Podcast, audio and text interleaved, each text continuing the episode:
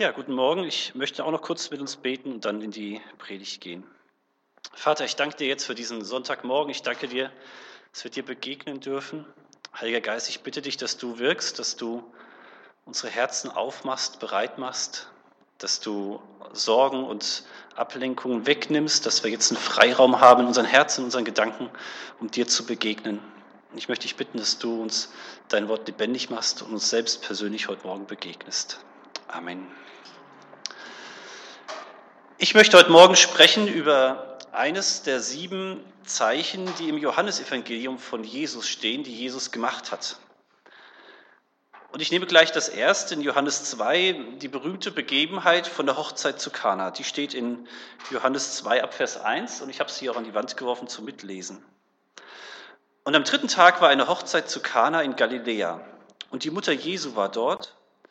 Es war aber auch Jesus mit seinen Jüngern zu der Hochzeit eingeladen. Und als es an Wein mangelte, spricht die Mutter Jesu zu ihm, sie haben keinen Wein.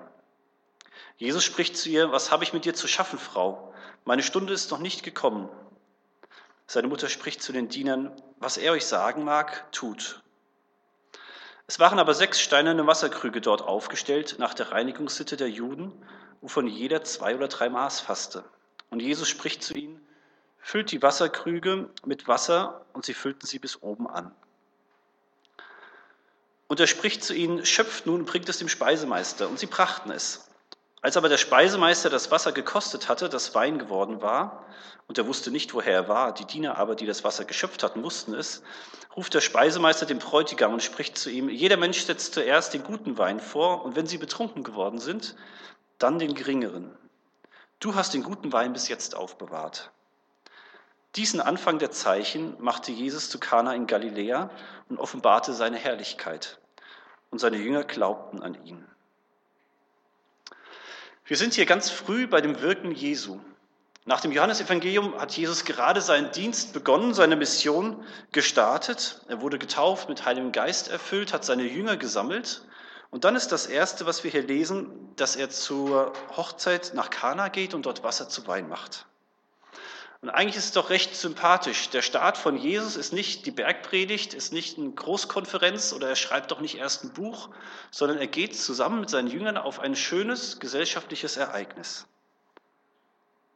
Am dritten Tag heißt es hier in unserem Text am Anfang, das bezieht sich auf die letzte Datumsangabe, zwar die Zeit, wo er seine Jünger gerufen hatte, also nach drei Tagen, sehr kurz danach, da war die Hochzeit zu Kana in Galiläa und die Mutter Jesu war dort, heißt es in Vers 1. Also Maria war eingeladen. Und auch Jesus und seine Jünger, wie wir in Vers 2 lesen. Manche Ausleger meinen, dass aus dem Umstand, dass hier nur Maria und Jesus erwähnt werden, Josef vielleicht schon gestorben war. Sonst hätte man den vielleicht auch noch mit erwähnt. In der Bibel taucht er auch tatsächlich nicht wieder auf nach dem Ereignis Jesus mit zwölf Jahren im Tempel. Das heißt also, Maria und ihr ältester Sohn Jesus waren eingeladen. Das heißt, man könnte sich vorstellen, dass es vielleicht Verwandte waren oder zumindest Bekannte, die dort geheiratet haben. Auch wenn der Hochzeitsrahmen damals vermutlich schon etwas größer war als bei uns heute. Vielleicht hat auch das ganze Dorf damit gefeiert. Aber interessant ist auf jeden Fall, dass Jesus hier nicht nur privat als Sohn der Maria da war oder vielleicht auch als Stammhalter der Familie, falls Josef tatsächlich schon gestorben wäre, sondern er ist auch in gewisser Weise in offizieller Funktion da. Damals war es so, dass die Rabbis, sind durchs Land gezogen und hatten Schüler.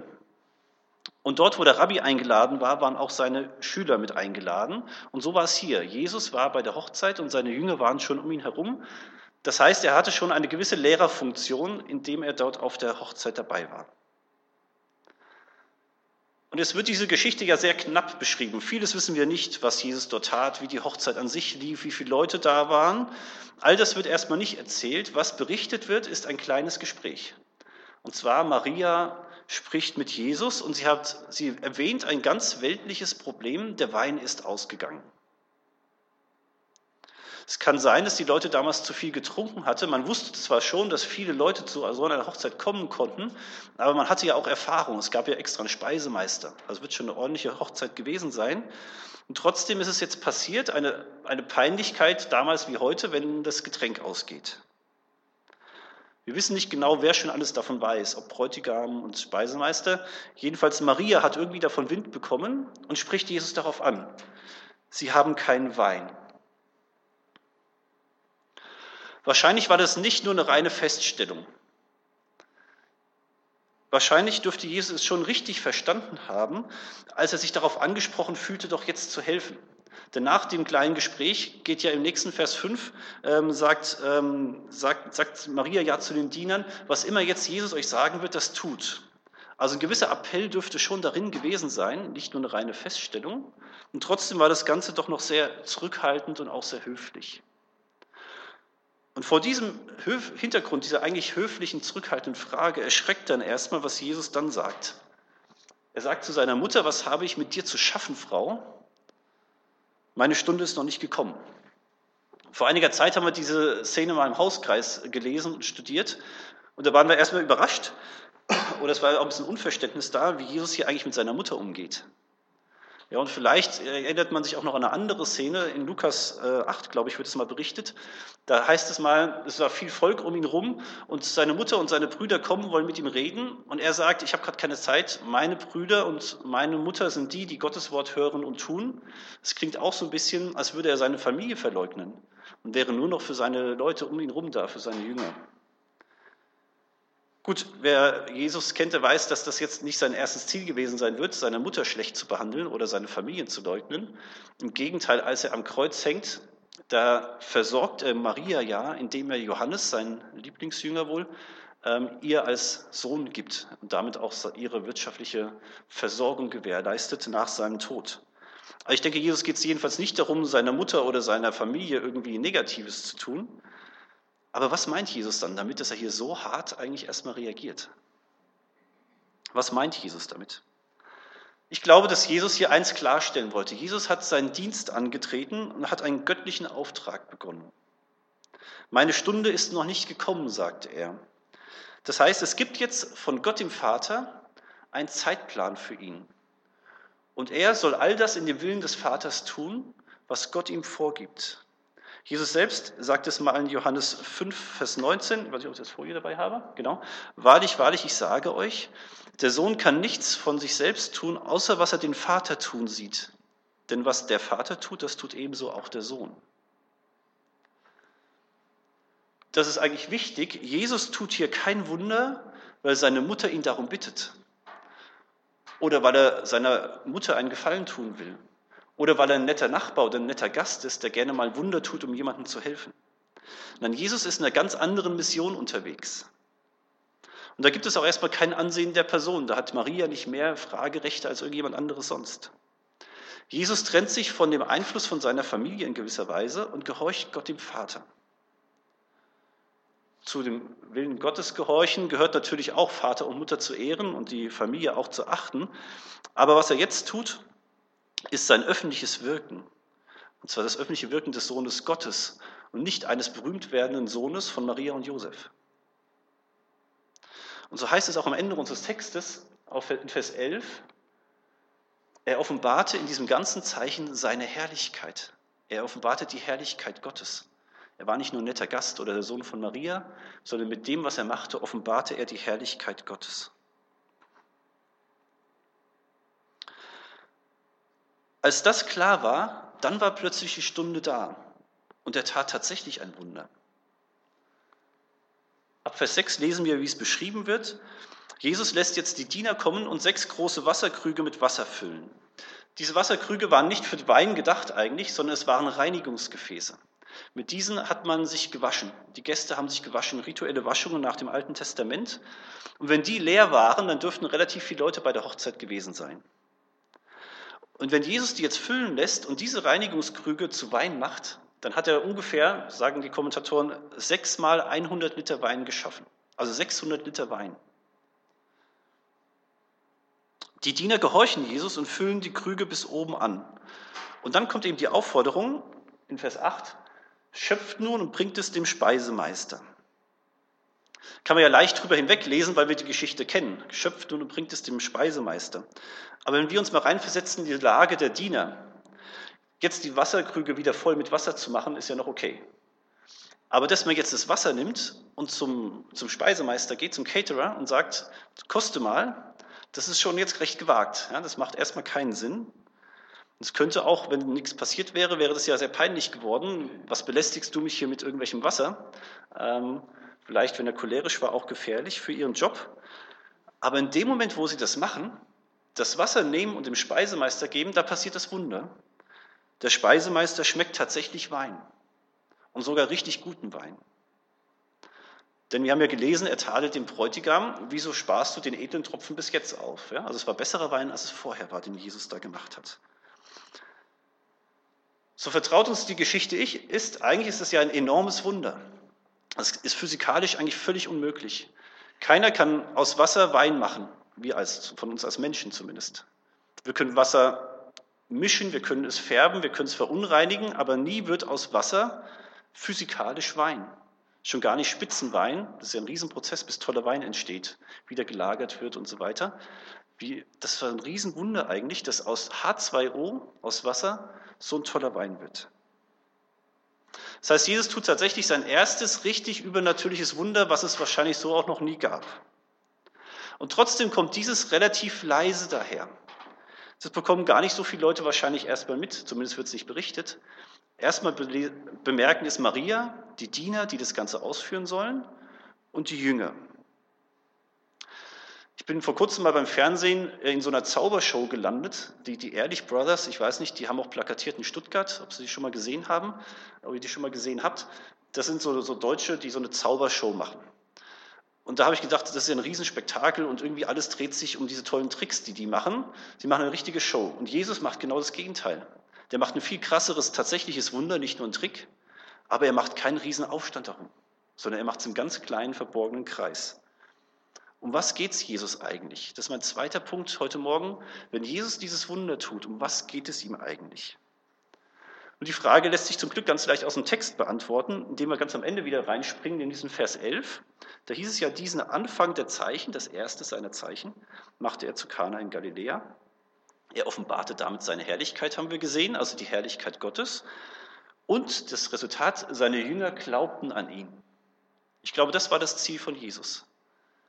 Nicht PR, keine Schlagzeilen, sondern dass die Jünger hier zum Glauben kommen, dass Menschen erkennen können, wer er ist.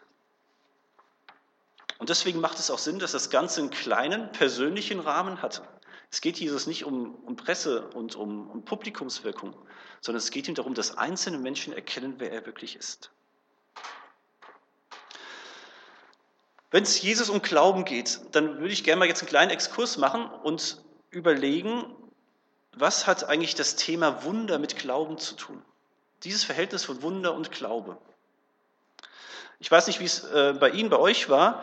Für mich hatte, war Wunder und Glaube immer so ein bisschen zwiespältig. Wunderglaube wurde eher so ein bisschen als Glaube zweiter Klasse angesehen. Hat eher so, so bin ich zumindest groß geworden, Wunder sind eigentlich gar nicht so wichtig. Der richtige Glaube kommt in anderen, bewährt sich durch Leiden und durch andere Zeiten, ist auch was Wahres dran. Aber was hat es mit Wundern auf sich, wenn Jesus dich hier für Glauben, für das Ziel des Glaubens einsetzt? Ich würde das gerne mal in der Bibel überprüfen, ob das tatsächlich unwichtig ist, dass, dass damals Wunder geschehen sind oder heute noch Wunder geschehen. Auffällig ist, dass Jesus unzählige Zeichen und Wunder damals tat. Die ganzen Evangelien sind voll davon. Hier im Johannesevangelium werden diese sieben großen berichtet, die hatte ich ja erwähnt. Aber am Ende von unserem Kapitel, das wir gerade lesen, Vers 23, steht folgender Vers. Als Jesus zu Jerusalem war, am Passa auf dem Fest, da glaubten viele an seinen Namen, als sie seine Zeichen sahen, die er tat. Hier werden noch mehr Zeichen angesprochen, die werden nicht explizit erwähnt. Den anderen Evangelien wird man wohl entnehmen können, das dürften vor allem Heilungen gewesen sein oder dass äh, Leute von Geistern befreit wurden. Und hier steht wieder, diese Zeichen, die wirken Glauben bei den Menschen. Jesus kritisiert also gar nicht irgendwelchen Wunderglauben. Im Gegenteil, seine Zeichen sind vielmehr ein Mittel zu diesem Ziel paar Kapitel weiter in Johannes 10 steht folgender Vers. Wenn ich sie, und er spricht da von den Werken des Vaters, wenn ich diese Werke des Vaters tue, so glaubt doch den Werken, wenn ihr auch mir nicht glaubt, damit ihr erkennt, dass der Vater in mir ist und ich in dem Vater. Und am Ende des gesamten Johannesevangeliums in Johannes 20 steht nochmal ein Vers dazu. Auch viele andere Zeichen hat nun zwar Jesus vor den Jüngern getan, die nicht in diesem Buch geschrieben sind. Diese aber sind geschrieben, damit ihr glaubt, mal wieder, dass Jesus der Christus ist, der Sohn, der Sohn Gottes, und damit ihr durch den Glauben Leben habt in seinem Namen. Das sind nur ein paar Exemplare. Also es steht aber ziemlich eindeutig hier, Jesu Wunder und Zeichen, die sollen bewirken, dass wir ihn als Sohn Gottes erkennen, dass wir erkennen, dass der Vater im Sohn ist und der Sohn im Vater, dass wir in ihm ewiges Leben haben. Und Jesus hat die Leute, diese Wunder und Zeichen vollbracht, dass die Leute daran glauben. Und Johannes schreibt, uns ist es aufgeschrieben, dass wir es heute lesen, dass bei uns auch Glaube entsteht, wenn wir lesen, was Jesus getan hat. Zuzugeben ist, dass in Johannes 2, nach diesem oberen Vers, steht Jesus, da steht nochmal was zum Glauben. Da sagt Jesus, er kennt die Leute und vertraut sich ihnen nicht voll an. Denn Jesus weiß auch, dass der Glaube, der hier entsteht, ganz früh, dass der noch nicht durchträgt bis zum Ende. Denn spätestens auf dem Weg nach Golgatha haben alle, alles Volk und alle Jünger ihn verlassen. Und erst nachdem er dann auferstanden ist, also gestorben und auferstanden ist, dann kamen die Leute wieder zurück, haben sich erinnert an das, was sie erlebt haben kamen dann zu einem Glauben, der dann wirklich gehalten hat. Ich glaube aber, dass das nichts mit dem Wunder zu tun hat, dass der Glaube vorher schwach war, sondern im Hauskreis hatten wir vor kurzem diese Texte mal studiert, diese Kapitel. Und wir haben festgestellt, um richtig zu glauben, braucht es eine ganz andere Dimension, eine ganz andere Qualität. Und diese Dimension, die konnten die Leute damals noch gar nicht haben, bevor Jesus tatsächlich gestorben und auferstanden war. Denn erst als das geschehen war, war ja der Vorhang zerrissen, der Weg zu Gott war wirklich frei. Erst seitdem wurde ja der Heilige Geist jedem Gläubigen gegeben und man konnte Jesus wirklich verstehen und erkennen, wer er ist und ihn wirklich ins Herz aufnehmen. Also natürlich war der Glaube der Leute damals noch nicht vollkommen, aber nach Tod und Auferstehung wurde er es dann, ähm, weil Jesus für sie gestorben war und den Weg zum Vater freigemacht hat. Im Umkehrschluss heißt es aber nicht, das, was sie vorher hatten und die Wunder sind unwichtig, denn dieser Wunder, denn Glaube aus Wunder entstehen, wird nirgendwo kritisiert. Im Gegenteil, in der Apostelgeschichte werden auch noch ganz viele Wunder dann von den Jüngern getan. Jesus sagt einmal, ihr werdet sogar noch größere Dinge tun, als ich getan habe. Oder Markus 16 erinnern wir uns vielleicht an den Missionsbefehl im Markus-Evangelium. Wenn ihr glaubt, werden euch Zeichen Gottes folgen werden Kranke gesund, äh, Dämonen ausgetrieben, ihr könnt giftiges essen und es schadet euch nicht und so weiter. Da ist es auch eine Verheißung an uns heute, an uns Christen heute. Wenn ihr glaubt, werden euch auch Zeichen und Wunder folgen. Nun, was heißt dieser kurze biblische Befund jetzt für uns im 21. Jahrhundert als Christen? Jesus offenbarte sich als Sohn Gottes und er offenbarte seinen Vater mit Zeichen und Wundern. Und das dürfen wir zum einen lesen, wie wir in Johannes gelesen haben. Aber ich meine, das dürfen wir auch heute noch erleben. Und warum? Meine These ist, Gott in Wundern zu erleben, also auch heute noch, das lässt uns im Glauben wachsen, so wie es damals Glauben bewirkt hat. Gott in Wundern zu erleben, lässt uns im Glauben wachsen. Ich möchte es mal kurz erklären. Jesus war mit den Wundern und Zeichen ja immer natürlich übernatürlich unterwegs. Und ich glaube, erst im 20. Jahrhundert wirklich haben, hat der moderne Mensch damit Probleme bekommen, dass es da Wunder gab. Auch in der Theologie wurden teilweise diese Wunder dann wegdiskutiert. Ich weiß nicht genau warum, ob es eine Angst war vor Enttäuschung, wenn man dann doch nichts erlebt, oder ob man die, die, die eigene Lehre dem eigenen Erleben oder vielleicht eher Nicht-Erleben angepasst hat, was natürlich nicht richtig ist. Gott soll sich ja uns offenbaren und wir sollen ihn so erkennen, wie er ist und nicht, was wir erkennen, soll unser Gottesbild bauen. Ja, das ist ja die falsche Richtung. Also ich weiß nicht warum, aber eigentlich ist doch, dass man an Wunder als Christ glaubt, total logisch. Wenn Gott die Welt gemacht hat, dann hat er auch jedes Naturgesetz gemacht. Wenn Gott das alles gemacht hat, muss er ja denknotwendig über dem Naturgesetz stehen. Und deswegen ist es doch für Gott auch logisch und kein Problem, ein Naturgesetz auch mal außer Kraft zu setzen, wenn es nötig ist. Und er macht das durch in der Bibel immer wieder, Altes und Neues Testament und im Übrigen immer aus Liebe. Auch da gibt es wieder viele Szenen. Im Alten Testament, da gibt es sogar mal dieses große Naturkosmos-Ereignis. Gott hat die Sonne angehalten und den Tag verlängert, weiß ich, ob ihr die Geschichte kennt, damit das Volk Israel noch eine Schlacht siegreich beenden kann an diesem Tag. Auch als Jesus stirbt am Kreuz, ist es mittags um 12 Uhr für drei Stunden stockfinster. Heute wissen wir, dass eine Sonnenfinsternis nie drei Stunden dauert. Es muss also irgendwas anderes gewesen sein, warum es da plötzlich stockfinster wurde, drei Stunden lang, mitten am Tag. Überall begegnen uns Heilungen und Bewahrungen, Errettungen, sei es im Auszug aus Ägypten, sei es als Israel ins gelobte Land reinkommt, sei es bei den Propheten damals, bei Elia, Elisa, bei Daniel. Überall passieren irgendwie übernatürliche Dinge. Und bei Jesus eben auch. Er zeigt, dass er Gottes Sohn ist, indem er lehrt, aber auch diese Dinge vollbringt.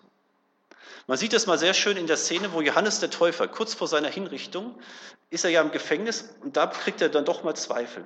Er hat so ein vorbildliches Glaubensleben geführt, aber er bekommt Zweifel kurz vor seiner Hinrichtung. Und er schickt seine Jünger zu Jesus und sagt, Jesus, bist du wirklich der, auf den wir warten oder sollen wir noch weiter warten?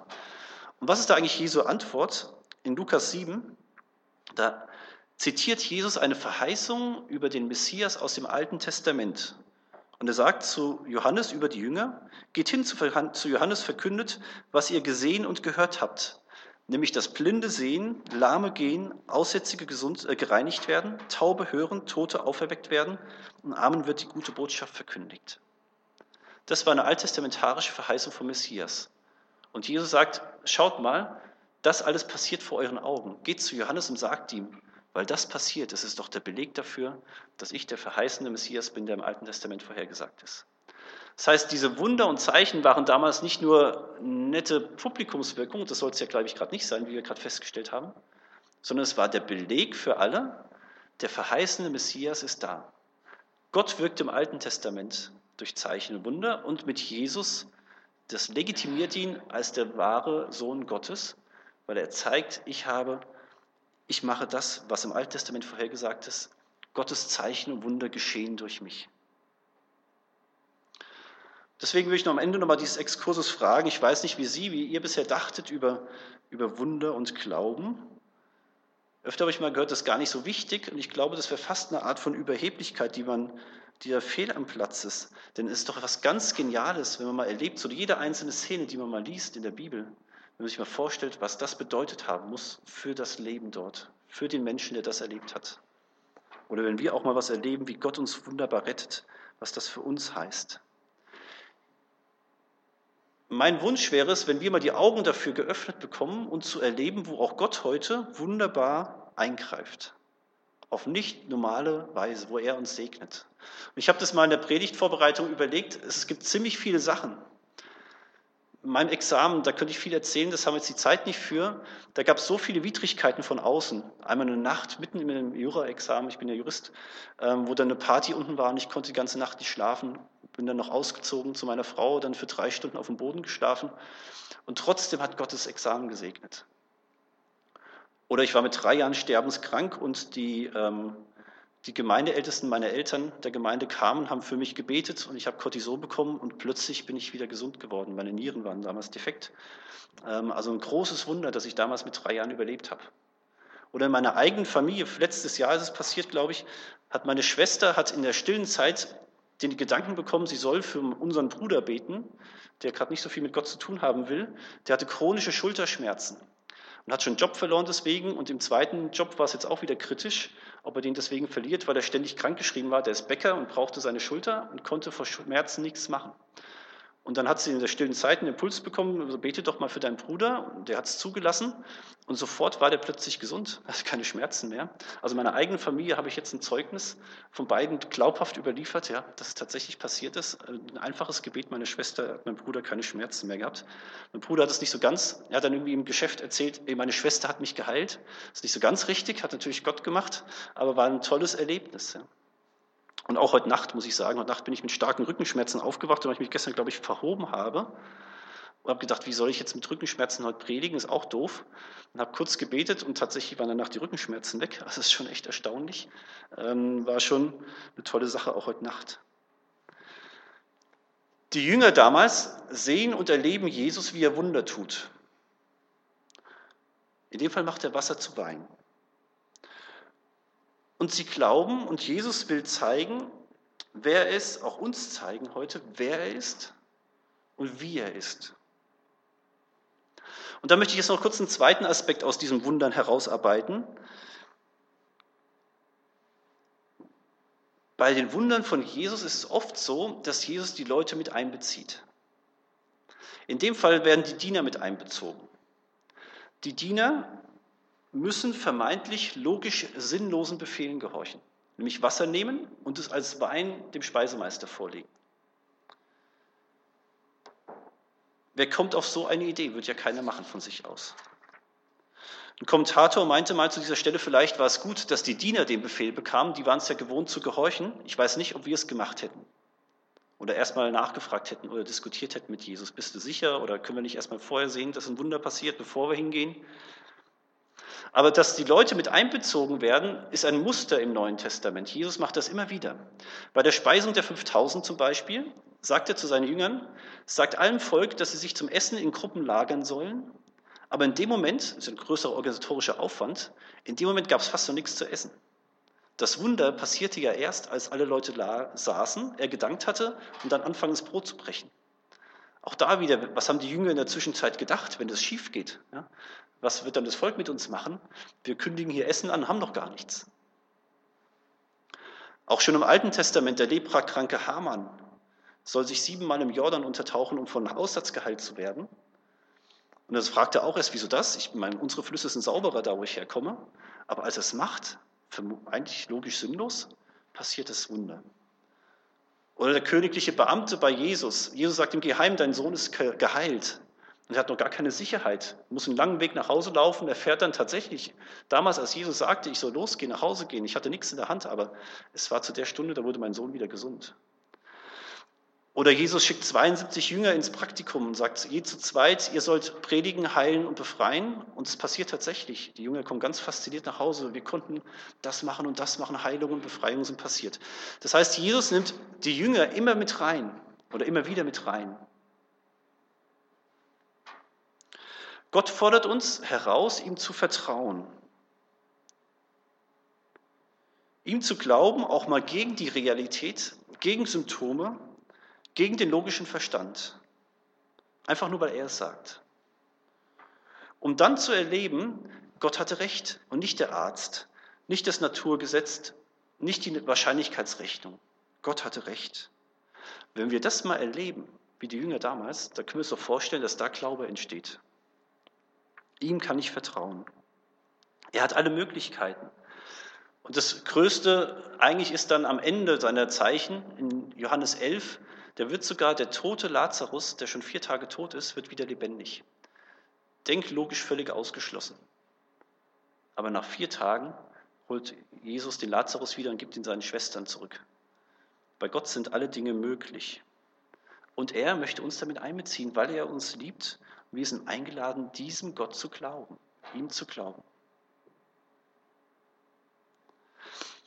Das heißt auch für uns, dass wir nicht nur jetzt heute Wunder lesen sollen, sagen, das war damals schön, sondern wenn wir erleben, dass Gott auch in unserem Alltag da ist, natürlich und übernatürlich uns versorgt, uns wunderbar versorgt, uns schützt, uns bewahrt, da sind wir mit einbezogen und sollen ihn heute noch aktiv erleben und nicht nur von ihm lesen. Wir haben uns Folgendes angeschaut. Wir haben bei den Zeichen ein Wunder, das passiert ist. Wir haben gesehen, was das Ziel eines Zeichens ist, nämlich der Glaube. Jesus möchte Glauben in uns schaffen durch sein Wirken. Und ein drittes gehört zum Zeichen noch dazu. Es hat eine Offenbarung. Es möchte etwas zeigen, etwas lehren, wer Jesus ist, wer Gott ist. Und das wollen wir uns als letztes jetzt noch anschauen. Mit der und das steht übrigens auch noch in Vers 11, ja, er offenbarte seine Herrlichkeit. Ja. Es soll noch eine Offenbarung geben. Es gibt ein Zeichen, es gibt eine Offenbarung und es gibt das Ziel des Glaubens. Die Frage, die ich jetzt äh, noch stellen will, am Ende ist das, das kommt gleich, was will eigentlich dieses Zeichen, Wein wird zu, Wasser wird zu Wein, was will das über Jesus lehren? Was ist die Offenbarung Gottes in diesem Zeichen?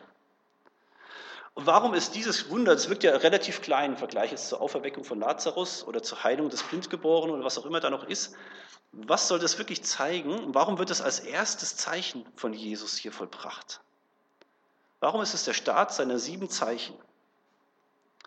Ich glaube, das Ganze hat drei Aussagen, die ich jetzt mal kurz so als Thesen vorstellen will. Die erste Dimension, die ich meine, die Jesus uns hiermit lehrt, auf die Spur kommt man, wenn man sich mal anschaut, welche, welches Geschirr er hier verwendet. Wir haben ja festgestellt, er nimmt die Reinigungsgefäße. Keine Kochtöpfe und auch nicht die leeren Weinkrüge oder Weinfässer. Die müssten ja eigentlich auch noch da gewesen sein. Ja, wenn die leer waren, hätte es vielleicht die auch noch gegeben, hätte die ja einfach nur füllen können. Aber er nimmt die Reinigungsgefäße. Die Reinigungsgefäße waren ja, wie gesagt, in dem alten Bund, im Alten Testament wichtig für die rituellen Waschungen. Die werden mit dem neuen Bund, den Jesus aber bringt, nach dem biblischen Befund, werden die in gewisser Weise überflüssig. Denn Jesus erfüllt ja diesen Bund und er deutet jetzt diese oder er verwendet jetzt diese Reinigungsgefäße um. Radwaschungen sind jetzt nicht mehr nötig. Ich nehme sie jetzt als Gefäße für edlen Wein.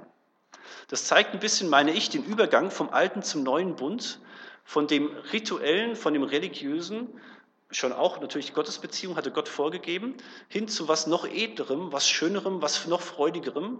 Ein Wein ist ja was, was einem Menschen gut tut. Ja, und es zeigt so ein bisschen auch diese Qualität aus dem Alten Testament vielleicht der alte Bund mit Wasser gekennzeichnet, was auch reinigend ist und gut, aber zu was Schönem, Feierlichem, edlem Wein. Der neue Bund ist was Edleres, sagt die Bibel, als der alte Bund. Aber auch eine zweite Ebene, glaube ich, ist damit gegeben. Wenn wir, Jesus hat oft Wunder getan, um Leute zu retten, um einer Not zu begegnen. Ganz oft hat er Kranke gesund gemacht. Hier aber nicht. Hier wird aus Wasser Wein gemacht. Ich glaube, dass Gott damit auch sagen will und Jesus sagen will, wenn er kommt, ich bringe nicht nur einen neuen Bund, sondern ich bin auch nicht nur euer Rettungsanker und euer Notarzt. Ich interessiere mich nicht nur für eure Leidenszeit, sondern ich bin total an euch interessiert. Auch eure Hochzeiten sind mir wichtig. Auch eure Hochzeiten, hier hat er sogar noch den Wein spendiert. Ich bin nicht nur für eure Leiden und schweren Zeiten da, sondern ich will euch die schönen Tage des Lebens äh, erleben. Und ich will euren Alltag und euer Leben schön machen. Ich will euch segnen. Bei mir habt ihr eine Fülle. Ich gebe euch auch nicht nur ein bisschen Wein und ein bisschen Wasser mit Wein gemischt, sondern ich gebe euch richtig guten Wein. Wenn ich komme und mein Reich kommt mit mir, dann ist es, als würde ich euch beschenken mit richtig edlen Tropfen. Und so sagt es die Bibel auch an anderer Stelle. Jesus will uns ein Leben geben, nicht nur ein Überleben über den Tod und uns reinretten ins ewige Leben, sondern Jesus will uns ein Leben geben in Fülle, so sagt er es. Johannes 10, Vers 10 heißt es, ich bin gekommen, damit sie Leben haben, umfassend, ja, in Ewigkeit. Aber nicht nur ein Überleben, sondern es ist ein Überfluss, ja, ein Leben in Überfluss. Im bekannten Psalm 23, du schenkest mir voll ein. Ja? Du gibst mir nicht ein paar Tropfen, damit ich nicht verdurste, sondern du schenkest mir voll ein. Das heißt, Jesus hat viel mehr für uns mit, dieser, mit dem, wann er kommt. Dieses Himmelreich ist nicht nur eine Rettung in höchster Not und irgendwie haben wir es dann geschafft, ein Überleben, sondern er will uns richtig reich machen. Freust du dich an deinen Kindern oder Enkeln? Gott hat sie dir gegeben. Freust du dich an, an tollem Essen, an sozialen Kontakten, an Gemeinschaft? Gott hat sie dir gegeben. Freust du dich an deinen Gaben und Fähigkeiten und dem, was gelingt, wenn, was deine Hände oder dein Kopf machen? Gott hat es dir gegeben. Alles Gute kommt vom Herrn, sagt Gott. Alles Gute und richtig Gute, was er, mit dem er dich segnet, kommt vom Herrn.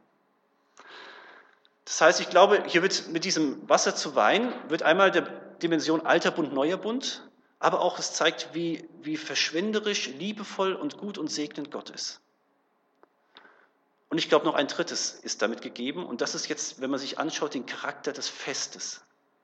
Wir feiern hier eine Hochzeit. Jesus feiert hier eine Hochzeit. Wenn wir uns jetzt mal kurz überlegen, nee, ist auch noch nicht, wo kommt denn die Hochzeit in der Bibel noch vor? Da denkt wahrscheinlich jetzt jeder erstmal zurecht an die Offenbarung. Ja, ganz am Ende der Bibel steht was von einem Hochzeitsmahl. Das ist doch eigentlich interessant, wenn die Bibel über unsere Zukunft redet, von uns Christen. Dann kommt natürlich erstmal die Endzeit mit Katastrophen, mit Verfolgung, mit, mit Schlimmem, mit Kriegen und so weiter. Aber danach, nach dem Gericht, nach diesen Katastrophen, was kommt dann? Da steht nicht so wahnsinnig viel in der Bibel, natürlich schon immer wieder was, aber eines der prägenden Bilder für die Zeit danach ist das Bild des Hochzeitsmahles. Die Zukunft, die Gott für uns vorbereitet hat, ist ein herrliches Fest. Und was verbinden wir mit Hochzeit? Das dürfen wir übertragen auf die Zeit dann bei ihm in Ewigkeit. Hochzeit ist eine Riesenfeier, eine Zeit der Pracht und der Fröhlichkeit, der Ausgelassenheit. Tolles Essen galt es bei Hochzeiten. Also es geht einem rundum gut. Man hat Gemeinschaft, Lachen, Begeisterung und Fülle. Und das ist ein Bild dafür, wie Gott die Zukunft von uns beschreibt. Ist auch noch mal anders als jetzt nur ein Tag der deutschen Einheit. Ein Tag der deutschen Einheit, so ein Versöhnungsfest, wäre ja auch schon was. Menschen und Gott werden versöhnt. So ein Staatsakt, so ein feierlicher Akt. Nein, eine Hochzeit ist ja noch ein Fest der Liebe und der Ausgelassenheit. Auch in der Liebe, weil so ein Brautpaar ja zusammenkommt. Und wie wir wissen, sind wir ja nicht nur Gäste bei diesem letzten Mal, sondern wir sind Teile der Braut und Jesus, der Bräutigam, heiratet seine Gemeinde, seine Braut und wir sind Teil dieser Liebesbeziehung. Da passt das Bild jetzt schon, da, entwickelt sich das Bild nochmal fort, ja, um sich das vorzustellen. Es geht nicht nur um eine tolle Feier, sondern wir sind Teil des Brautpaares, dieser Liebe und dieser Innigkeit. Wenn man sich das mal vorstellt, Jesus kommt auf die Erde und ich glaube mit Wasser und zu Wein, zeigt er, diese Zukunft habe ich für euch vorbereitet. Eine herrliche, herrliche Zukunft in Ewigkeit. Aber das Wichtige ist jetzt auch noch, die Bibel sagt nicht, ich vertröste euch jetzt mal aufs Jenseits, wenn das alles mal passiert ist. Sondern Jesus sagt ganz klar, diese Zukunft, die fängt mit mir, mit meinem ersten Kommen schon an. Denn jetzt schon kommt das Himmelreich auf die Erde. Das muss sich noch entwickeln und es kommen noch Krisen und richtig vollendet wird es erst nach dem jüngsten Tag. Aber das Himmelreich ist schon da mit Jesu ersten Kommen. Das sieht man auch wieder schön nur exemplarisch an der Szene, wo die Pharisäer mal fragen, Jesus, wieso fasten eigentlich deine Jünger nicht? Die von Johannes dem Täufer, die machen das brav. Da sagt Jesus, Moment, jetzt ist die Zeit des Bräutigams. Der Bräutigam ist da, das ist wieder das Hochzeitsbild. Da brauchen die Leute von mir nicht fasten. Jetzt ist der Bräutigam da, die Hochzeitsgäste dürfen sich freuen. Es kommt eine Zeit, dann werde ich wieder gehen. Da können sie fasten. Aber jetzt ist der Bräutigam da. Das heißt, der Bräutigam kommt, wenn Jesus wiederkommt. Und dann vollends. Aber der Bräutigam kam auch schon mal, als Jesus das erste Mal auf die Welt kam. Und mit ihm kam das Himmelreich. Ich möchte es jetzt mal zusammenfassen am Ende. Jesus kommt auf die Erde und macht Wasser zu Wein. Und er proklamiert, es gibt einen neuen Bund. Ich bin der, der euch segnen will und ein Leben geben will, das so eine Fülle hat, die gibt es nirgendwo sonst. Ich bin der, der euer Leben reich macht. Und ich bin der, der euch die beste aller denkbaren Zukunft geschaffen hat und euch anbietet. Ich lade euch ein zu meiner Hochzeit. Seid ein Teil davon in der Braut. Kommt zu mir und glaube das. Glaube mir, dass in meiner Liebe das Reich Gottes schon da ist und jetzt schon in dir im Heiligen Geist wirkt. Wenn du das erkannt hast, dann hast du das Allerentscheidendste, das einzig Wichtige eigentlich, was man auf dieser Welt erkennen kann, erkannt. Und ich glaube, dass dieses Gleichnis, oder nicht kein Gleichnis, dass diese, dieses Wunder, dieses Zeichen uns prägen soll. Und deswegen auch an erster Stelle steht von den ganzen Zeichen, die Jesus tat. Nur zwei Gedanken würde ich mir wünschen, dass wir sie mitnehmen in die Wochen. Wenn wir das mal im Blick behalten, was Jesus mit dieser Hochzeit eigentlich für uns vorbereitet hat, dann sagt die Bibel, dann ist das eine Kraft der Hoffnung, so nennt sie das, zum Beispiel 1. Korinther 15, die wird unseren Alltag komplett verändern. Da wird es eine Energie in uns freisetzen. Wenn wir wissen, das Beste kommt noch und wie wunderbar das Beste ist, wenn wir das verinnerlichen und uns immer wieder mal vor Augen halten, da werden unsere heutigen Sorgen und Probleme und Beeinträchtigungen plötzlich kleiner werden und unsere Vorfreude auf das, was Gott noch vorhat und unsere Freude an dem, was er jetzt schon in unserem Leben an Segen bewirkt, wird immer größer werden. Und ein zweiter Aspekt, vielleicht achten wir auch mal drauf in nächster Zeit, wo er uns auch heute noch wunderbar beschenkt. In der Vergangenheit schon wunderbar beschenkt hat. Vielleicht schreiben wir das auch auf. Früher, dann können wir es mal wieder lesen. Oder wir fangen jetzt an, das mal aufzuschreiben, wo er uns wunderbar versorgt. Denn wenn wir uns auch damit beschäftigen, wie natürlich und übernatürlich Gott uns immer wieder schützt und bewahrt und versorgt, dann wird es Glauben in uns stärken. Da wird es auch die Liebe und die Freude an Gott in uns stärken. Und mit dieser Einstellung, glaube ich, sollten wir uns Gott hingeben und sagen, Herr, wir sind bereit, dein wunderbares Wirken zu empfangen, wie auch immer du es machen willst, ob natürlich oder übernatürlich. Und dann sollten wir möglichst bereit sein, uns auch herausfordern zu lassen, wie die Jünger und die Diener damals, uns gebrauchen zu lassen, damit Gott uns gebrauchen kann, wie auch immer der es will, ob in einem Riesenwunder oder in einer ganz natürlichen, liebevollen Art, dass andere Menschen diese Einladung von Gott hören. Dass andere Menschen diese Hoffnung nicht haben, zum Glauben kommen. Und dass andere, die ihn noch nicht kennen, ihn kennenlernen. Vielleicht machen wir noch einen Moment der Stille und dann würde ich gern dafür beten, dass, dass Gott das in uns wirkt, dass sein Wort in uns so aufgeht, dass Gott das in unseren Herzen bewirkt und wir das erleben werden in nächster Zeit und hoffentlich den Rest unseres Lebens, bis er tatsächlich kommt.